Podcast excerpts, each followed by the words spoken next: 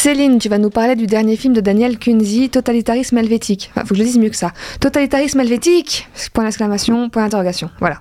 Un documentaire sur les mesures Covid qu'aucun cinéma genevois n'a voulu projeter, à part la petite salle du CDD au Charmille.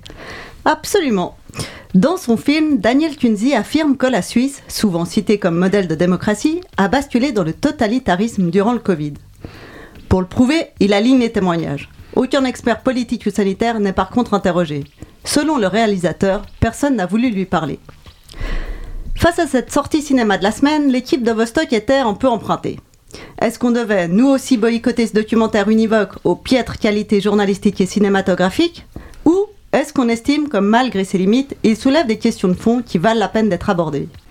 T'as donc assisté à l'avant-première du film C'est ça. La soirée était organisée à l'auditorium Arditi. Comme tous les cinémas ont refusé le documentaire, le réalisateur a dû louer une salle à son nom. Imaginez un peu. À 20h, la salle est pleine. Les 600 places ont trouvé preneur. Sur les passerelles, des affiches anti-vax sont suspendues. Dans la salle, la chanson Danser encore, symbole de la contestation contre les mesures sanitaires en France, est diffusée à fond. La grande majorité des gens dans le public ont entre 50 et 70 ans. Beaucoup ont l'air de se connaître, se prennent dans les bras ou font connaissance sur place.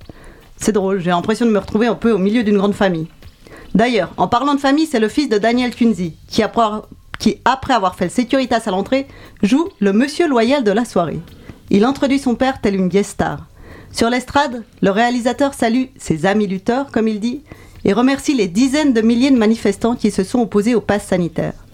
Sans eux, il n'y aurait pas eu de film, affirme-t-il sous un tonnerre d'applaudissements. Et le film raconte quoi exactement? Alors c'est presque que des témoignages de personnes qui ont été lésées par les lois Covid. Aucun fait n'étant recoupé, c'est difficile de savoir exactement ce qu'il s'est passé. Dans les histoires racontées, il y a un peu de tout. Beaucoup concernent des violences policières et des abus d'autorité. On a Pascal qui a failli être emmené au poste parce qu'il refusait de donner son mail au service du médecin cantonal puis sa carte d'identité à la police. Il y a Alexandra, jeune femme qui a subi une clé de bras parce qu'elle ne portait pas de masque dans la gare Cornavin à 22h. Ou encore Dominique, qui, elle, a eu droit à une fouille corporelle et a copé d'une amende exorbitante parce qu'elle refusait de mettre son masque. Selon Daniel Kunzi, 8000 personnes à Genève ont subi les conséquences répressives des lois Covid. Au milieu de tout ça, des situations interpellent sur la proportionnalité de certaines mesures. Une infirmière et une hôtesse de l'air racontent par exemple comment elles se sont fait licencier parce qu'elles ne voulaient pas se faire vacciner. Un étudiant en médecine déplore que son recours au pass sanitaire obligatoire dans les salles de cours ait été rejeté par la justice. Pour lui, cette directive était clairement disproportionnée alors que le Covid a toujours été jugé peu dangereux pour les jeunes. Et quelle conclusion le réalisateur tire de ces histoires? Les seuls intervenants du film qui prennent un peu de hauteur sur le sont le journaliste Jacques Pilet et l'ancienne conseillère nationale vaudoise PLR Suzette Sando. Les deux dénoncent la pensée unique, dominante. Le fait qu'il est impossible de mettre en doute les décisions du gouvernement sans être considéré comme suspect. Pour eux, tant les médias que les autorités politiques ont joué avec la peur de la population.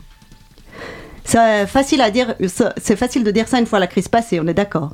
Mais des questions méritent quand même d'être posées. Est-ce que la crise sanitaire justifiait qu'on restreigne certains droits fondamentaux comme la liberté de manifester? S'il y a eu un excès de zèle, est-ce que l'urgence de la situation et la méconnaissance de la maladie peuvent l'expliquer, voire l'excuser? Le film ne donne aucun élément de réponse. Et toi, qu'est-ce que tu as retenu de ce documentaire au final? Pour moi, le film ressemble plus à un pamphlet mal construit qu'à un documentaire. Il s'adresse à des convaincus plutôt que d'apporter une analyse critique sur des faits qui ont touché toute la population.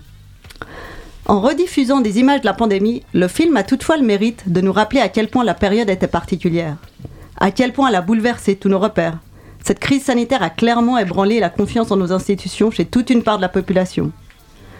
Parmi ces gens, il y a des extrémistes, évidemment, mais pas que. Il y a aussi des gens qui doutent raisonnablement. Est-ce que leur défiance est fondée? Je ne sais pas.